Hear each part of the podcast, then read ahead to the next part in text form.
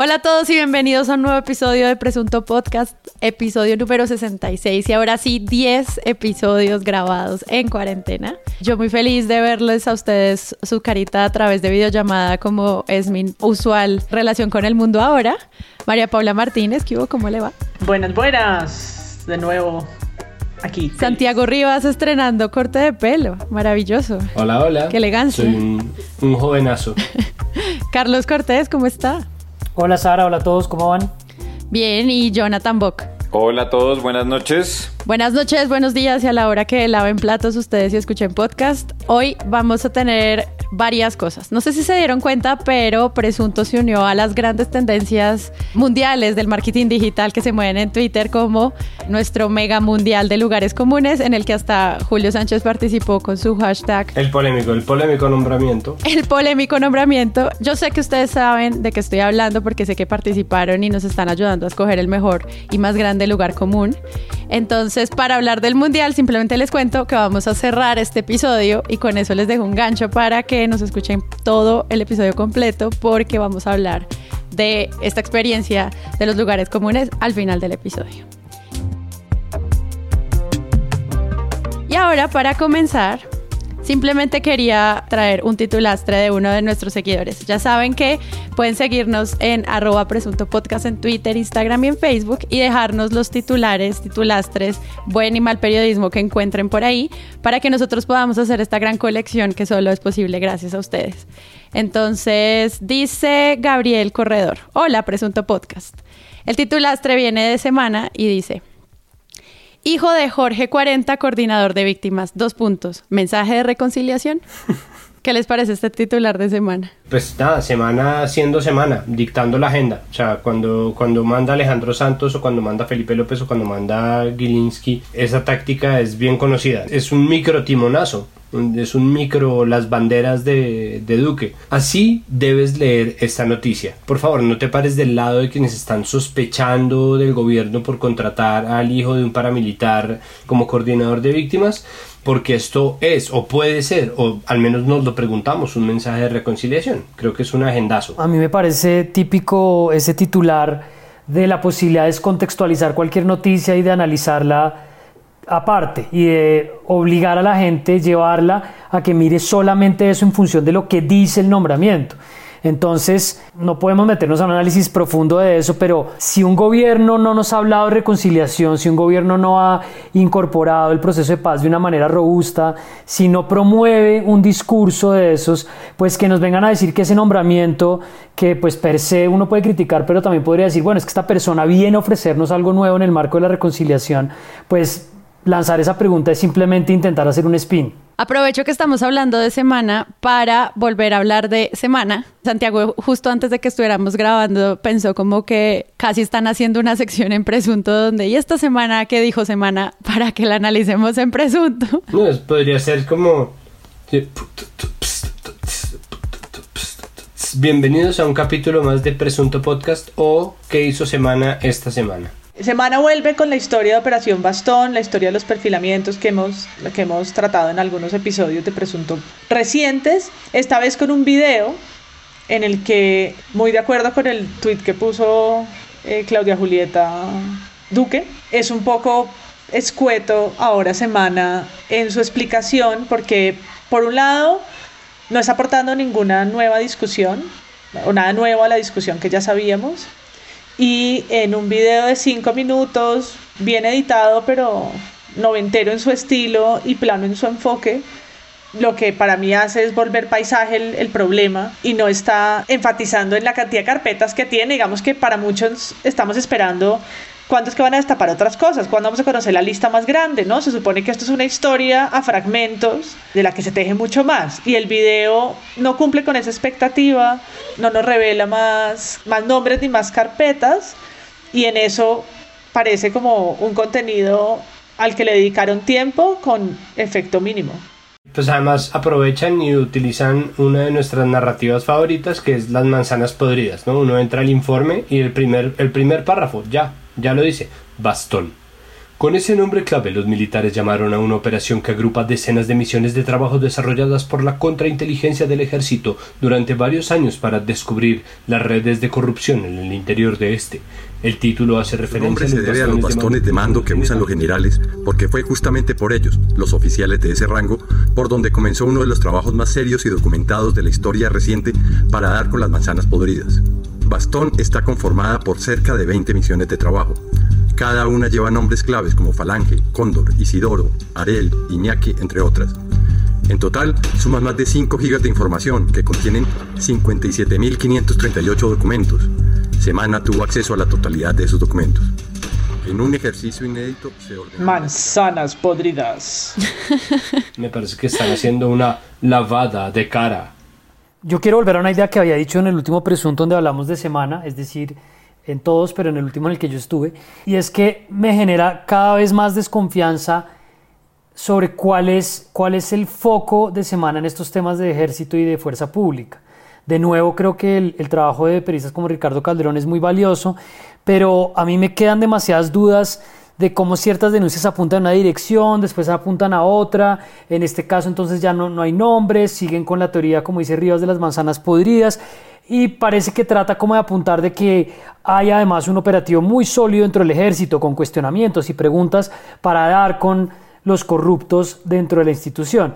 Entonces, yo lo que no veo acá es como una línea clara y robusta de cubrimiento de temas de fuerza pública, sino que son unas filtraciones y unas crónicas y unas explicaciones que yo encuentro como un poco dispersas, a veces casi que anecdóticas, pero no les veo un compromiso de denuncia completo. En particular, en este caso, ¿por qué no ponen los nombres si los pueden poner? O sea, si Semana no puede denunciar gente con nombres propios, ¿qué medio de comunicación lo puede hacer? Si Semana no puede marcar línea con ese tipo de cosas, pues realmente son unos ruidos que básicamente es mover papeles. Son básicamente un favorito del mundial que se nos cayó, que fue Ruido de Sables.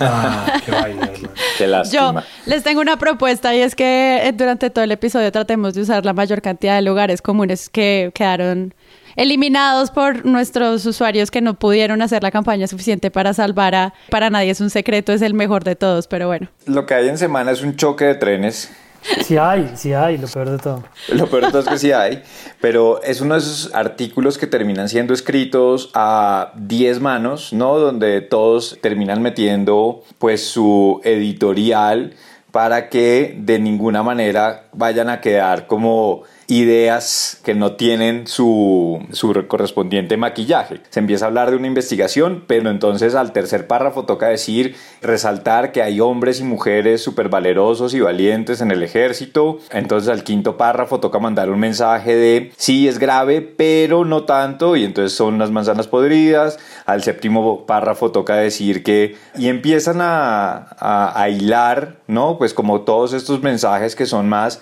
para el equilibrismo político versus lo que hay de carne en la, en la investigación. Y yo creo que ahí es donde Semana se ha vuelto muy experto y eso es casi que una marca Felipe López en, en, en todo esto, en cómo siempre jugar, pues en unos casos es demasiado evidente y creo que, que este es el, la última entrega de una información muy valiosa que sí tenía Semana y pues que le ha dado un manejo que en algunos casos termina siendo mejor manejado que en otros. Este último a mí me parece que es, que es terrible, que es decir, tenemos toda una información gravísima, ¿no? Que podría ser que esto, que hiciera parecer al DAS una broma, pero no lo vamos a decir y no vamos a, revelar los nombres. Y a pesar de que dicen que son ciento y pico de coroneles y no sé cuántos generales, igual lo reduce a que son unas manzanas podridas. Unas contradicciones internas en el texto que, que son muy difíciles de entender y donde queda un mensaje claro y es que Semana finalmente volvió a jugar un, un rol de mercader con una información muy valiosa que tenía.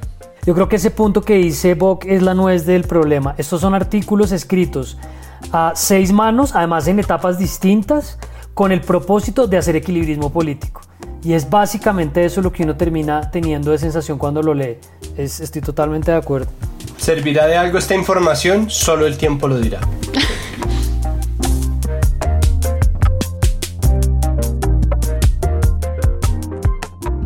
Se ha hablado mucho de confinamiento y libertad en estos días, pero hay un tema que creemos que no hemos podido explorar como a profundidad tampoco en presunto. Y es que entre los muchos sectores de la sociedad que están viviendo la pandemia, tal vez uno de los más vulnerables es el de los presos. Entonces, hoy queremos hablar un poco de lo que del cubrimiento mediático que se ha hecho hasta ahora sobre la comunidad, pues las personas que están privadas de su libertad. Nos hemos dado cuenta de no solamente cómo se hace el cubrimiento hacia estas personas, sino también, no sé, qué pasa, por ejemplo, con las cárceles de mujeres. ¿Son parte de la agenda? ¿De qué forma se retratan a estas personas?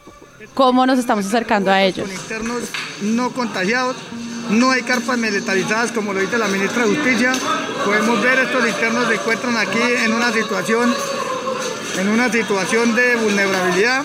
Cerca de 900 personas, entre internos, guardias, trabajadores y personas relacionadas, han sido confirmados como pacientes del nuevo coronavirus. Otras centenares que permanecen en la cárcel en medio del hacinamiento están expuestas a enfermarse y morir por COVID-19. ¿Hace cuánto le tomaron la prueba a usted? Hace aproximadamente 10 días. ¿Cómo le salió la prueba? Negativa. Negativa. ¿Cuánto lleva usted revuelto con los internos enfermos? Más de un mes que empezó la pandemia. En un espacio de una cuadra a la redonda se concentran más enfermos de COVID que la mayoría de regiones del país, exceptuando Atlántico, Bogotá y Valle del Cauca. El Estado no ha tomado eh, medidas. Pues lo que pasó en la modelo encendió las alarmas porque hubo abatidos en inmediaciones. Vogue. Hay gente muerta, Dios mío. Yo creo que lo que pasa con la población carcelaria es que pandemia y el aislamiento social lo que hace es evidenciar los problemas estructurales que tiene el sistema penitenciario en Colombia y que ha pasado también en otras, en otras partes del mundo. Esto lo ha hecho más visible. No solamente el hacinamiento, que es tal vez una de las cosas que más agenda se lleva, y es volver a resaltar esas cifras inhumanas de hacinamiento que tienen muchas cárceles en este país, sino la falta de respuesta del Estado lo más básico. Es decir, cuando cierran las visitas, lo que sucede con eso es que como son los familiares en este país quienes le dan a, los, a la población carcelaria los implementos de aseo, las necesidades básicas, pues entonces la gente no solamente está peleando porque le dejen ver a sus familiares, sino porque no tiene ahora acceso a lo que la cárcel no les da. Y lo otro que me parece más grave es que como la población carcelaria se entiende como una población sin derechos, ¿no? Como si fueran ciudadanos de segunda categoría y siempre se cubren así cuando se cubren, porque normalmente se cubren solo si hay un motín o si, o si hay alguna situación eh, de desmadre, casi nunca se ahonda en, en la cotidianidad de, de esta realidad.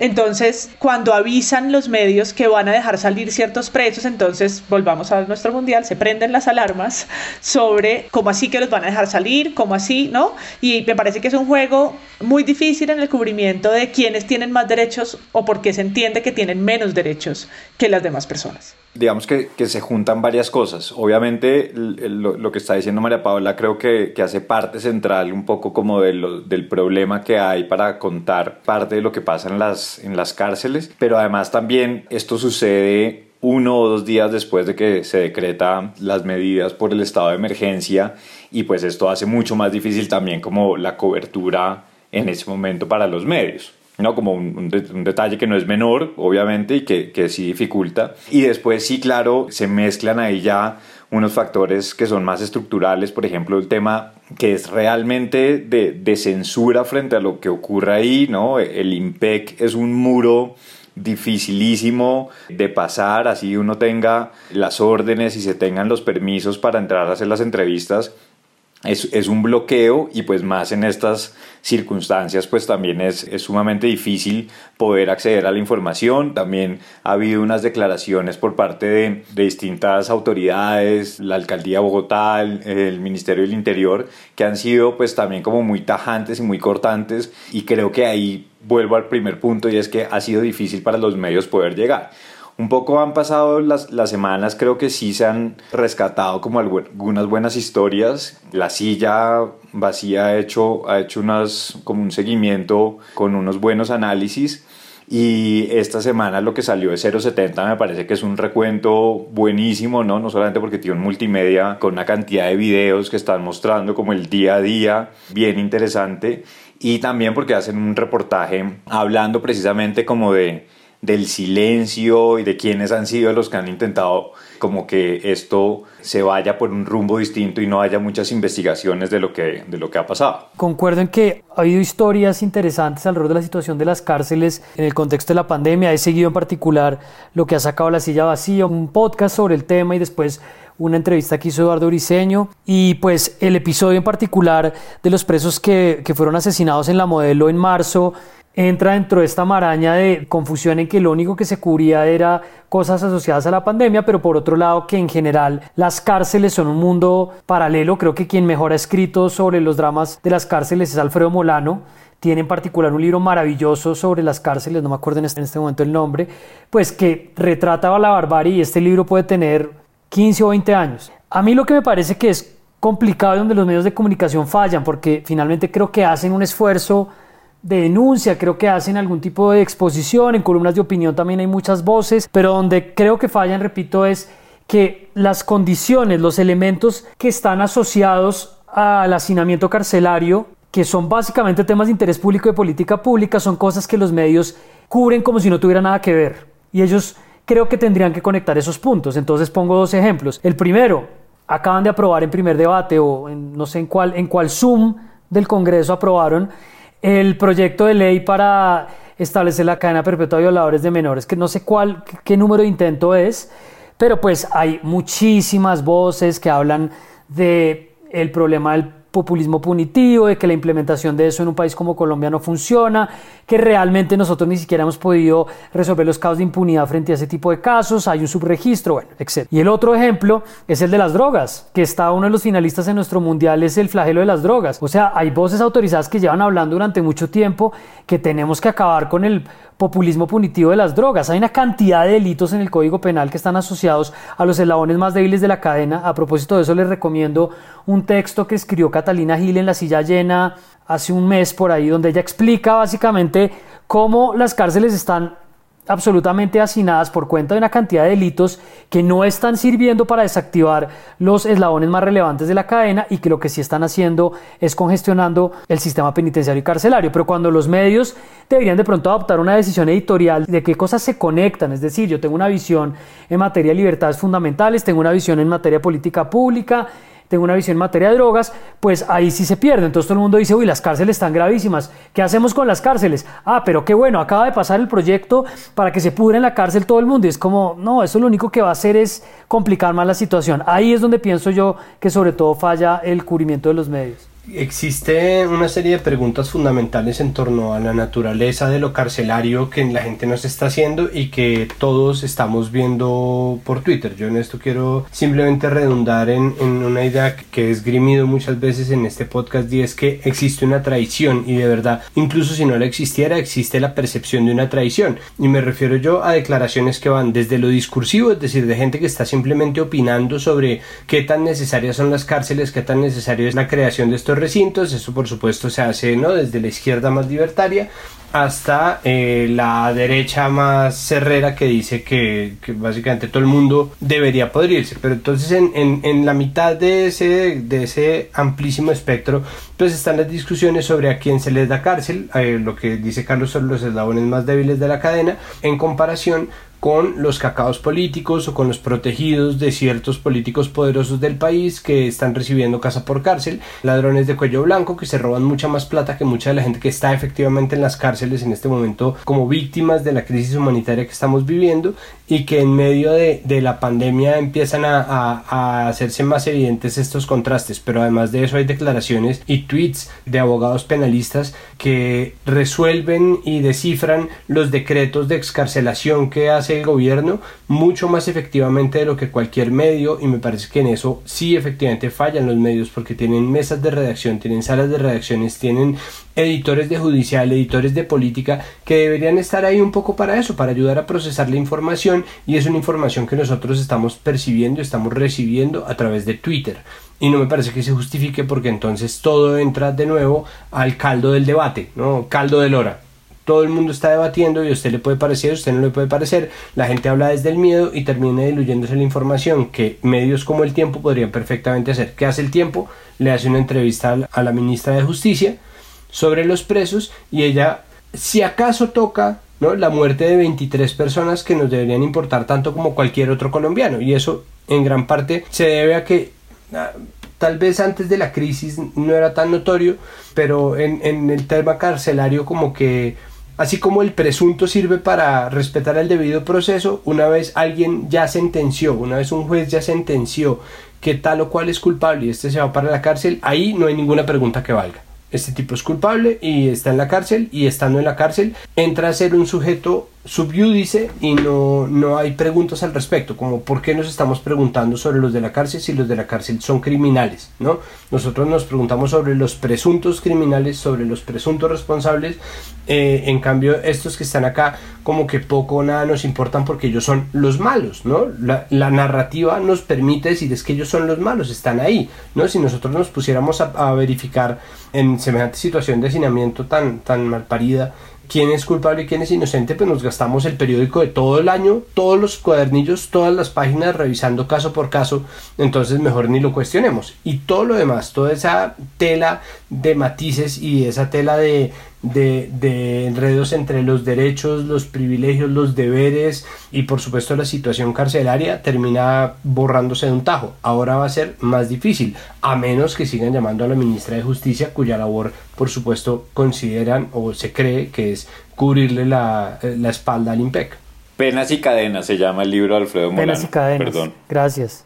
Muy recomendado como en ese mismo camino bajo el que Santiago está hablando de cómo se retrata a los malos. Hay una noticia de Noticias Caracol emitida ahorita el 13 de mayo donde hablan de este joven contagiado con COVID que salió de la cárcel de Villavicencio y anda por las calles. Pues es una nota en la que se habla brevemente de un recluso que dio positivo a coronavirus en Villavicencio y que pues fue puesto en libertad y anda por las calles porque su familia no lo puede recibir para no exponerse al virus, pero es como una historia narrada también como es del terror, ¿no? Como no solamente está contagiado, sino que además es un preso que se salió que salió de la cárcel. Esta idea bajo la cual uno puede construir historias sobre quiénes son las personas que están ahí adentro y si nos importan sus vidas o no al momento de, no sé, defenderlas para que hayan mejores condiciones en términos de eh, política pública para las cárceles, también los medios cómo aportan ahí. ¿Ustedes cómo lo ven?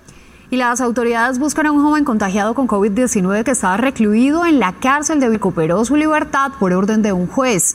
El expresidiario no está en aislamiento, pues sus familiares no pudieron recibirlo. La alcaldía señala que el IMPEC no los notifica de estas salidas. Yo le dije que yo no lo podía recibir en mi casa porque pues tengo a mi esposa embarazada, siete meses, tengo una niña de 18 meses y no lo podía recibir. Lo más grave, denuncia Orlando, es que su hermano le dieron salida de la prisión y anda deambulando por las calles.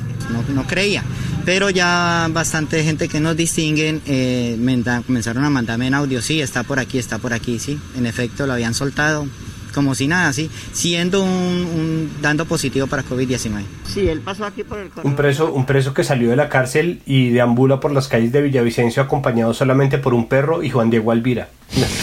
en este momento esparce no solo el virus, también el terror y su fiel can lo acompaña y nosotros así también con esta cámara de Noticias Caracol. Digamos que yo soy una víctima suya, ¿usted qué le haría?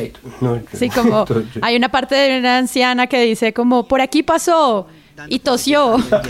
Sí, él pasó aquí por el corredor de la casa. Por aquí subió y aquí en ese sitio él llegó y tosió y carraspó y boteó allí. El alcalde de Villavicencio Es el relato como de un zombie, ¿no? El delincuente que deambula por la, por la calle es fuera de foco. Esta persona contagiada en, una- en la cárcel de Villavicencio y lo que ha pasado en la cárcel de Villavicencio en general, el, el cubrimiento lo que hace es elevar el miedo frente a la noticia que estaban dando y es la liberación de 4.000 personas eh, que están privadas de la libertad, ¿no? Que equivale a, un muy bajo porcentaje del total, que son más de 150.000 pero que está, están todos los gobiernos preguntándose si deben ¿no? bajar el hacinamiento y esa forma es, la están calculando con el decreto que salió, que es, es bastante eh, insuficiente, pero el decreto al menos plantea la posibilidad de tomar medidas para la crisis, ¿no? Tomar medidas y entonces esta historia, las, las medidas son para 4.000 personas, pero entonces esta historia individual que sacan de la persona que no la quieren recibir en su casa genera como el miedo y la angustia que lo que va a hacer es hacer ruido a esa medida que en, en principio están tomando para el hacinamiento. Y a mí, volviendo a lo que decía Boc, lo que me, me asombra es si fueran 24 muertos en otro, en otro lugar, serían una noticia mucho más grande de lo que es. Es lo que muestran los, los videos que tomaron los propios reclusos en la cárcel a modelo. Es espeluznante. ¿sí? Es como. Es. ¿No? Tirados en el piso, completamente ensangrentados, con balas en la cabeza todavía, balas en la pierna, una persona que va a perder tres dedos. Es un relato escalofriante. Yo les creo más que las declaraciones de la ministra que son de cajón, ¿no? Es natural que hayan contagios en la cárcel, no me jodas. ¿No? Aquí no hubo ninguna fuga. Esto fue un intento frustrado de motín. Y los 84 heridos, los 24 muertos, ¿qué, ¿qué, hacemos con ellos? ¿Cómo es que en sus declaraciones ni siquiera aparecen? ¿Estamos contactando a los familiares para darles nuestra solidaridad? Es que no fue un diluvio, o sea, ¿de qué estás hablando? Entonces, me parece que ahí sí ha hecho falta un periodismo mucho más agudo, ¿no? Para preguntarse, y creo que la silla vacía en eso hace bien, y es que trae estos expertos, es, lo hacen con la Fundación Ideas para la Paz, ¿no? Que hacen un, un análisis largo, técnico, de más de una hora, en el que están poniendo los problemas que hay para entender lo que sucede dentro de las cárceles, en cómo se cubre la sociedad y esa que está ahí en ese tema de derechos y no derechos. Y creo que lo hacen muy bien. Una de las personas que habla en el, en el programa que tú mencionas, MP, es Jerónimo Castillo, que él dirige el área de, de temas eh, de política criminal y pues él recalca una idea que se relaciona con lo que tú dices, dices y es como para el imaginario la opinión pública, pues el preso no tiene derechos, es como un ciudadano que igual adquirió un nivel distinto, menor, que tiene que ver mucho con, con el discurso punitivo y muy propio de este gobierno. Cuando hablan de los terroristas de la FARC y que no puede haber impunidad, pues todos sabemos que lo que ellos están proponiendo no se puede llevar a cabo. Si no tuviéramos un sistema penitenciario y carcelario que realmente juzgara a las personas y que además guardara a las personas que son culpables, no que guardara simplemente a las personas que están siendo procesadas, podríamos hablar realmente de un sistema de transición que tuviera unos estándares de justicia distintos. Pero el punto fundamental es, por un lado, si yo fuera el, director de una sala de reacción, digo, ok, tema cárceles, otra vez el tema cárceles. En algunos de los episodios recientes hablábamos de esta sentencia de la Corte Constitucional que había declarado el estado de cosas inconstitucional. Cuando yo estudiaba Derecho, o sea, hace 20 años ese era un tema, y pues hace 30 seguramente, y es ahorita un tema del que estamos hablando. De nuevo, volviendo a esta idea del redactor, del, director, el editor del periódico, es como, no vamos a seguir hablando de este problema como si fuera algo aislado eh, vamos a seguir hablando de esto como si no tuviera que ver con otras cosas que suceden alrededor y una en particular son estos discursos que le hacen sentir a la gente la tranquilidad de que si alguien hace algo debería ir a la cárcel. Por ejemplo, cuando EPA Colombia rompió esos vidrios de Transmilenio cuando eran las protestas del año pasado, la gente decía tiene que ir a la cárcel. Yo lo que pensaba, la cárcel lo de menos, lo que ella necesita es una sanción social distinta, que le quiten, que le decomisen el Instagram. Pero tenemos un discurso muy cohesionado donde el hacinamiento y lo que pasa en las cárceles dentro del cubrimiento periodístico se volvió como una especie de externalidad. Ay, sí, tenaz lo que pasa en las cárceles. Que pasa algo muy similar con la contaminación o con temas ambientales. Ay, no, si es que el río está sucio. No, pues es que esto está pasando por una serie de cosas que además subrayan, y ahí cierro el punto, pues la inutilidad absoluta del Ministerio de Justicia. O sea, es que Margarita Cabello sale a dar esa declaración y pues uno sabe que ella, primero que todo, está diciendo algo desprendida de cualquier tipo de empatía, que eso es como pareciera que le hacen un test a los funcionarios de este gobierno, que el test seguro lo debe calificar Alicia Arango, que no tiene que ser una persona cínica, absolutamente desprendida de la realidad y sin ningún tipo de capacidad de empatía. O sea, es como una cosa increíble. Y segundo, ella no tiene ninguna posibilidad de hacer nada, es que ella no va a hacer nada siempre llegan con el, la idea de que van a ser unas cárceles y pues realmente es un, es un cargo donde no se puede tener ningún tipo de decisión y donde además no se alinea lo que sucede con una política criminal distinta. Y por eso vamos a volver a hablar de esto muy pronto otra vez porque va a seguir sucediendo. Pues claro, es que además el tiempo cierra con ¿y para cuándo la ampliación de las cárceles? Es que de verdad nadie se está haciendo la pregunta, como ¿qué tanto nos sirve? No, no es para cuándo la ampliamos, pero además para cuándo la ampliamos para mí, a mí me recuerda el, asunto con la ampliación de la brecha digital por parte de Mintic. ¿no? Es como, no, es que vamos a conectar a 20 millones de personas. ¿Cuándo? ¿No? ¿A qué horas? ¿A qué horas vamos a conectar a 20 millones de personas? Eso por supuesto va a pasar en años, pero, pero no es parte del discurso decir, la, decir obviamente lo difícil, ¿no? Un gobierno que se la pasa en constante propaganda está abocado a mentir todo el tiempo porque eso no va a pasar en cinco gobiernos. ¿No? Y la ampliación de las cárceles hasta que puedan efectivamente recibir a toda la gente que tienen ahí, hasta que no haya hacinamiento, pues ese hacinamiento se va a resolver también en cinco gobiernos. Entonces, no, no, ni siquiera es una cuestión de cuánto aspiran ellos a, gobernar, sino que están francamente mintiendo y el tiempo está haciendo una pregunta que es una pregunta vieja que tampoco vale la pena resolver. ¿Para cuándo la ampliación de las cárceles? Bueno, creo que es mucho más urgente hablar de derechos, pero como estamos hablando de los malos, es, es, gente a la que le tenemos miedo, es gente que es potencialmente Rafael Uribe Noguera, ¿no? que es, es, potencialmente Garavito, es potencialmente, y nosotros veníamos acostumbrados era al cuento de este preso famoso, por hacer algo atroz, va a salir. Y había, ¿no? Desde el reportaje de Pirri, en donde iba a salir de la cárcel Garavito, fue un reportaje de Pirri, si mal no me acuerdo, pero eso despertó una ola de indignación y cadenas en ese momento de Messenger, si no estoy mal, y del, del, novel, del novel Twitter, que era una red todavía en pañales aquí en Colombia, y empezó a desatar ¿no? una cadena de gente diciendo que como putas iban a dejar salir a Garavito y en esas nos la pasamos ¿no? y cada vez que se habla de presos entonces la gente por, por un lado del espectro pero entonces ¿para cuándo cárcel para Andrés Felipe Arias? Y del otro lado del espectro dice, pero entonces no hay cárcel para los de las FARC. Y ahorita, por ejemplo, con la, con el, con la aprobación de, de la cadena perpetua para violadores de niños pues en primer debate, ya sacaron de la ultraderecha una imagen que está corriendo por redes con las fotos de todos los parlamentarios que no aprobaron ese decreto para ponerlos en una especie de paredón. Entonces, o sea, mientras sea tan útil, mientras siga siendo tan útil ese populismo punitivo, muy difícilmente lo vamos a ver porque hace parte del discurso de los que sí mandan. El discurso de los, de, los presos, ¿qué? el discurso de los presos no es nada, no existe. Muchas veces el periodismo nos ayuda a entender cómo funciona el Estado en términos de cómo están compuestas sus organizaciones y cuáles son sus responsabilidades. Entonces, en este caso, tener la posibilidad de cubrir algo como las cárceles nos ayuda también a entender, por ejemplo, cuáles son los deberes y responsabilidades que tiene el IMPEC, por ejemplo, acá cuando, por ejemplo, se hizo el cubrimiento del motín en marzo, mucha gente decía que era también culpa como de el ESMAD, de la policía, de la alcaldía de Bogotá, del IMPEC, y como sentía que los medios podían ayudarnos a entender realmente quién podía hacerse cargo de las condiciones y las garantías que tienen que tener los presos dentro de una de las cárceles. Entonces, siento como una ciudadana del común que muchas veces no se sabe como para qué está toda esa gente en organizaciones y como que el mapa planteado por los medios no es tan claro. No sé ustedes cómo lo ven también ahí. Yo creo que el periodismo falla en algo que hemos hablado otras veces y es en no hacer las preguntas más básicas.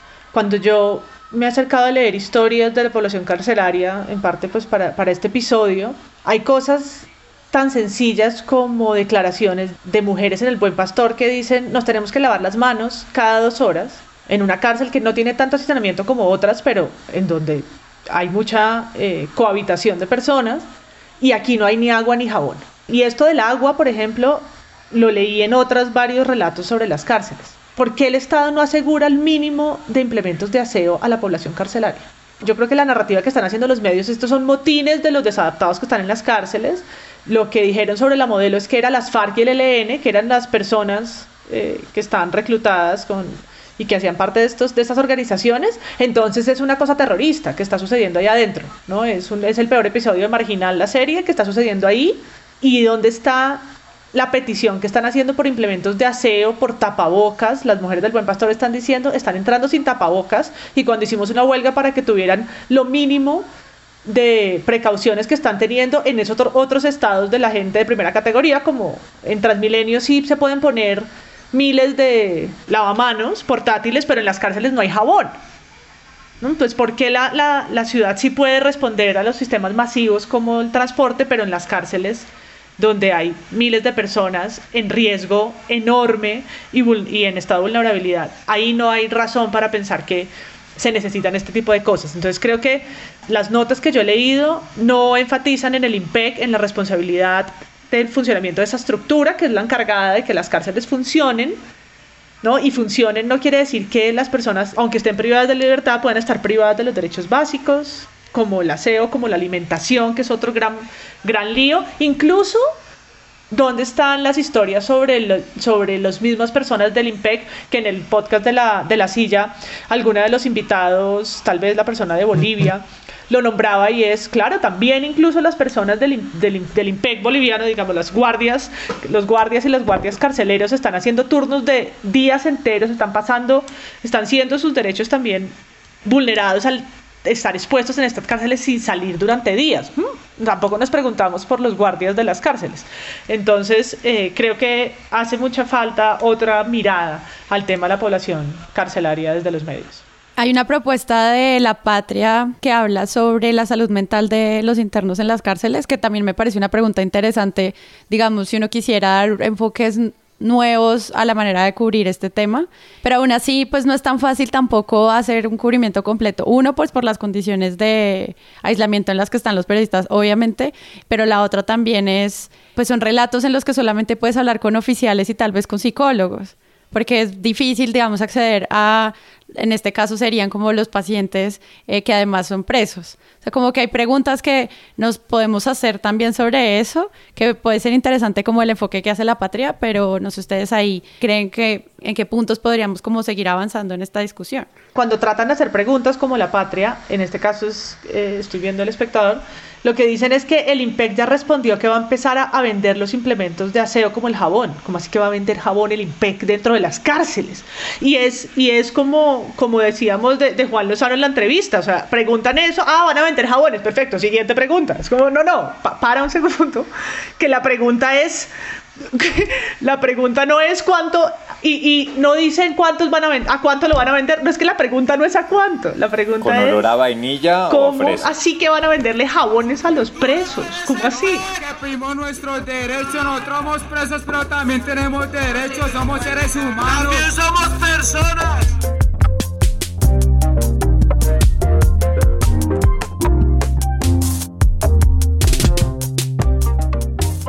No, pues hay muchos temas que hablar sobre esto. Pues sabemos que lo que hizo 070, sobre todo con este especial multimedia que los invitamos que lo vean, es súper fuerte. A mí me cuesta mucho ver estas imágenes como de en serio violaciones sistemáticas a derechos humanos donde pues hay una recopilación muy coherente basada como en una visualización de cómo se veía la cárcel en el mutín que se puede ver en esta especial que saca 070 pero pues también hay muchas otras formas de hacernos preguntas sobre esto y hacer más análisis y todo el tema de penal cómo es que lo estamos entendiendo. O sea la gente tiene argumentos para tomar decisiones o para opinar sobre cómo funciona el sistema penal gracias a la información que le dan los medios. Tal vez no. Y para cerrar, como se los prometí, el análisis del Mega Mundial Presunto. Pero antes contémosle un poquito a la gente cómo fue que nació esto, los problemas que tuvimos para armar el primer mundial y luego así ya cómo va el tema y análisis de cierre.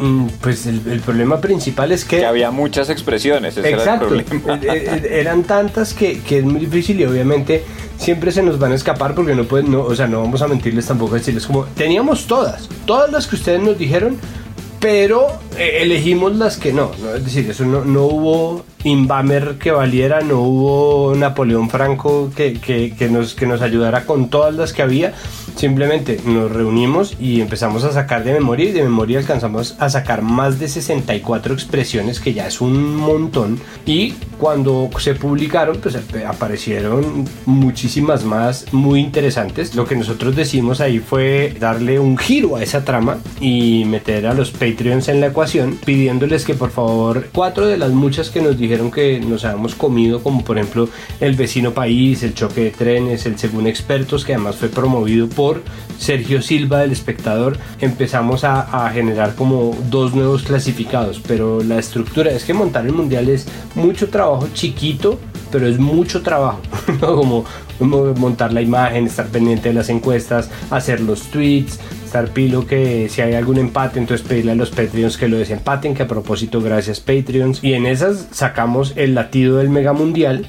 ¿Ustedes quién cree que va, que va a ganar? Yo creo que va a ganar el preciado líquido. No me parece ideal, pero el preciado líquido. Yo también creo que va a ganar el preciado líquido. Pues por cómo se ha comportado, tampoco es mi favorito, pero. Yo también. No, porque yo he hecho mucha puja, porque no, pero no es suficiente. Me encanta María Paula. El polémico empresario, yo le apuesto a ese, yo creo que se va a dar de qué hablar en las eliminaciones. Que hay muchas expresiones que a la gente le da, que, que le da rabia, entonces por eso no vota por ellas. Y otras, y es que sean los que le, digamos como que los que menos rabia le da y, y por eso termina votando. El preciado líquido no le da rabia a nadie, le parece gracioso, le parece que, que son, que es como uno de los de esos lugares comunes, pero como simpáticos, como que no es tan, tan grave y es un poco creativo, entonces yo creo que tiene muchas opciones para, para ganar, desafortunadamente. A mí me encanta el preciado líquido un poco por eso, porque es que me parece que los lugares comunes siguen tradiciones como medievales. En, en la pintura europea, antes de que la gente viajara en realidad, o sea, que hubiera viajes, había un... ¿Cómo así? ¿La gente de- viajaba? Marica, ¿qué tal? O sea, una época en que la gente viajaba. Eh, eh, se, se habían inventado algo muy hermoso que era el abacho. Eh, pero los manes- o sea, había un dibujo de una jirafa, de un fraile dominico que había ido, dominico me estoy inventando, pero era un fraile que había viajado o un explorador que había visto una jirafa y había dibujado una jirafa. Pero esa era la jirafa. Y de ahí en adelante los pintores cuando querían retratar como lo exótico del paraíso tenían esa jirafa. Y esa jirafa se fue repitiendo eh, y, y existe incluso en el Jardín de las Delicias del Bosque y hay un montón de...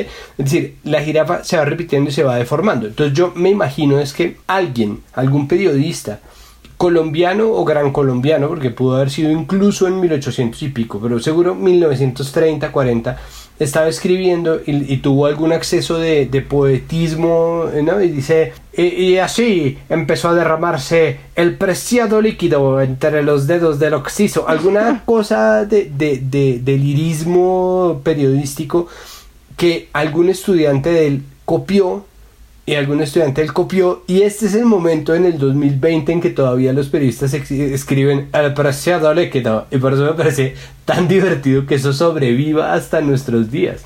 El preciado líquido. No hay agenda detrás del preciado líquido no no no. Es inocente. Ese es un buen punto.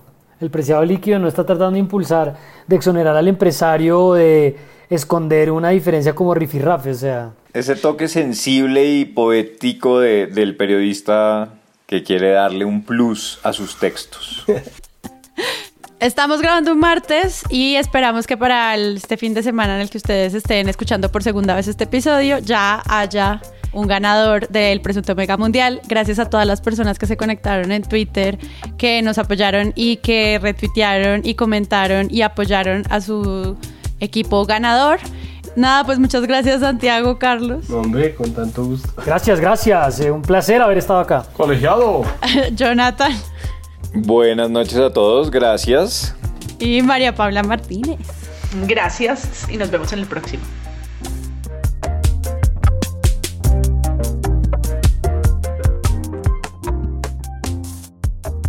Presunto Podcast es un proyecto de Sara Trejos, Santiago Rivas, María Paula Martínez, Carlos Cortés, Jonathan Bock y Pedro Vaca. Y cuenta con el apoyo de la preproducción y postproducción del Loro Podcast, una iniciativa de Maru Lombardo y Rodrigo Rodríguez. Recuerden que podemos hacer este episodio gracias al apoyo de nuestra comunidad de usuarios que por medio de la plataforma de Patreon confían en nosotros para que cada semana exista un nuevo capítulo, mundiales, titulastres, análisis y una conversación privada en nuestra cuenta de Twitter Presunto Plus exclusiva para Patreons. Gracias por seguirnos en nuestras redes sociales Presunto Podcast, en dejarnos mensajes y sobre todo gracias a todos por compartir los episodios. Hemos crecido gracias a eso y sabemos que es la mejor manera de apoyar a creadores de contenido en audio para crecer. Entonces los invitamos a que se laven las manos, que se cuiden mucho, que escuchen podcast y que busquen un nuevo episodio la próxima semana. Yo soy Sara Trejos. Chao.